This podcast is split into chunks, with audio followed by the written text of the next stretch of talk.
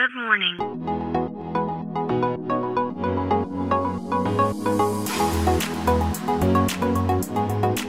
Bom dia, Califórnia. Bom dia, Brasil. Aqui quem fala é Felipe Janetti, diretamente de Palo Alto, na Califórnia, no coração do Vale do Silício. Hoje é quinta-feira, dia 11 de novembro de 2021.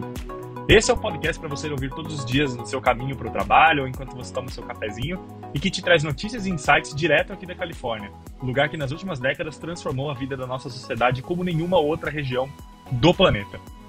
O assunto de hoje vai ser sobre internacionalização de negócios e empresas, um assunto que uh, faz parte do dia a dia desde praticamente o dia 1 das startups que nascem aqui na Califórnia. Uh, e para falar disso, eu vou dar um exemplo muito claro da DoorDash.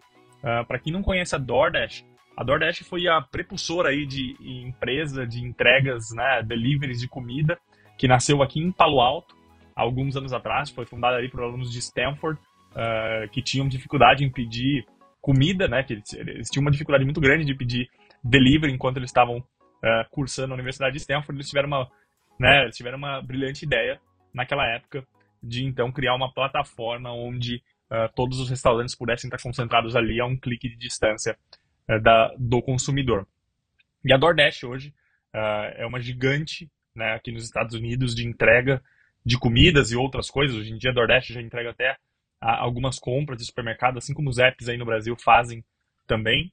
Uh, se pudesse comparar em termos de relevância a DoorDash aqui nos Estados Unidos, uh, a DoorDash é como se fosse o iFood daqui, né? Ela é maior do que, do que uh, outras concorrentes e tem uma relevância muito grande, tá?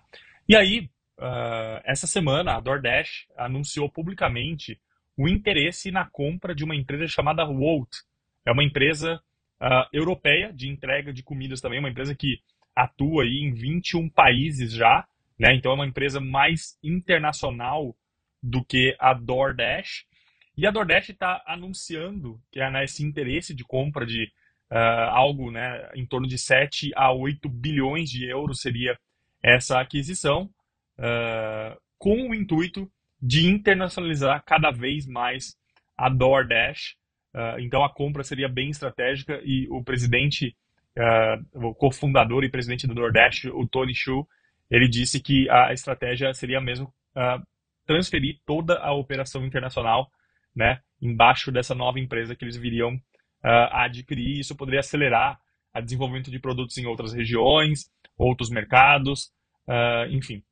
Uh, e por que que, por que que esse é um assunto super relevante para a gente falar aqui?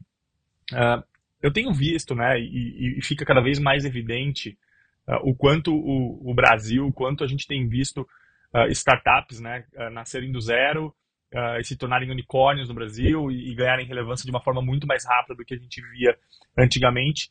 Mas pouco a gente vê ainda da visão das empresas brasileiras, do interesse de uma internacionalização dos seus negócios, né, de ir para os outros, de ir para outros países, de uh, expandir negócios para os Estados Unidos, Europa, enfim, e, por outro lado, a gente vê esse movimento contrário muito forte, né? Quanto de empresas americanas a gente consome todos os dias no Brasil, empresas europeias, empresas da Ásia, né? E aqui nos Estados Unidos e na Europa e na Ásia, pouquíssimo se consome de empresas brasileiras. Então, uh, essa é uma, essa é uma, é um shift que, na minha opinião, ele deve acontecer nos próximos anos no Brasil. Cada vez mais que o mercado brasileiro for ficando maduro, que mais startups virem unicórnios, que mais investimento entre no país, a gente deve ver mais interesse internaliza internacionalização do negócio, porque, uh, caso contrário, as empresas que pensam apenas localmente, elas tendem a perder relevância para aquelas que têm operação global, relevância em vários outros lugares do planeta. E é muito, é muito interessante ver aqui no Vale do Silício que desde o dia 1, quando a gente entra numa empresa que uh, foi fundada semana passada, por exemplo, né? se você entrar numa empresa que foi fundada semana passada aqui no Vale do Silício, uh, provavelmente você vai ver que os funcionários dessas empresas, os primeiros colaboradores da empresa, né, uh, sempre há a preocupação de que essas pessoas sejam de partes diferentes do planeta. Então, geralmente a gente vê um latino, um europeu, um asiático, americanos, todo mundo trabalhando junto ali, né, como primeiros colaboradores da empresa, porque toda, praticamente toda empresa que nasce aqui no Vale do Silício, ela nasce localmente, mas ela tem a ambição de ser global num curto espaço de tempo. E para isso, uma empresa só se torna global quando existe essa globalização né, de dentro para fora e não de fora para dentro. Então, por isso essa preocupação desde o dia 1 das empresas de que haja o maior tipo de diversidade uh, de colaboradores possível dentro da empresa. Uh, é interessante, eu tenho, tenho casos interessantes assim de entrar em empresas com menos de 100 funcionários e ver nas paredes da empresa assim uh, bandeiras de diferentes nacionalidades representando todas as pessoas que trabalham ali dentro. Né? Então, é muito interessante ver esse valor e essa importância que as empresas têm de nascer pensando em escalar globalmente. Né? Então, uh, fica aí o exemplo do DoorDash. Né? As concorrentes da DoorDash, assim, a principal concorrente da DoorDash, que é a Uber Eats, já fez isso. Né? Uh, então, agora a DoorDash ela precisa correr atrás e internacionalizar a sua operação o mais rápido possível para ganhar cada vez mais relevância global e não só aqui nos Estados Unidos, onde ela é uma das líderes do mercado. E eu espero ver isso acontecendo no mercado brasileiro daqui para frente, nos próximos anos, uh, porque isso é muito importante para que as empresas brasileiras uh, se mantenham relevantes, não só no Brasil, mas também em outros lugares do mundo, se não quiserem perder sua relevância para empresas internacionais.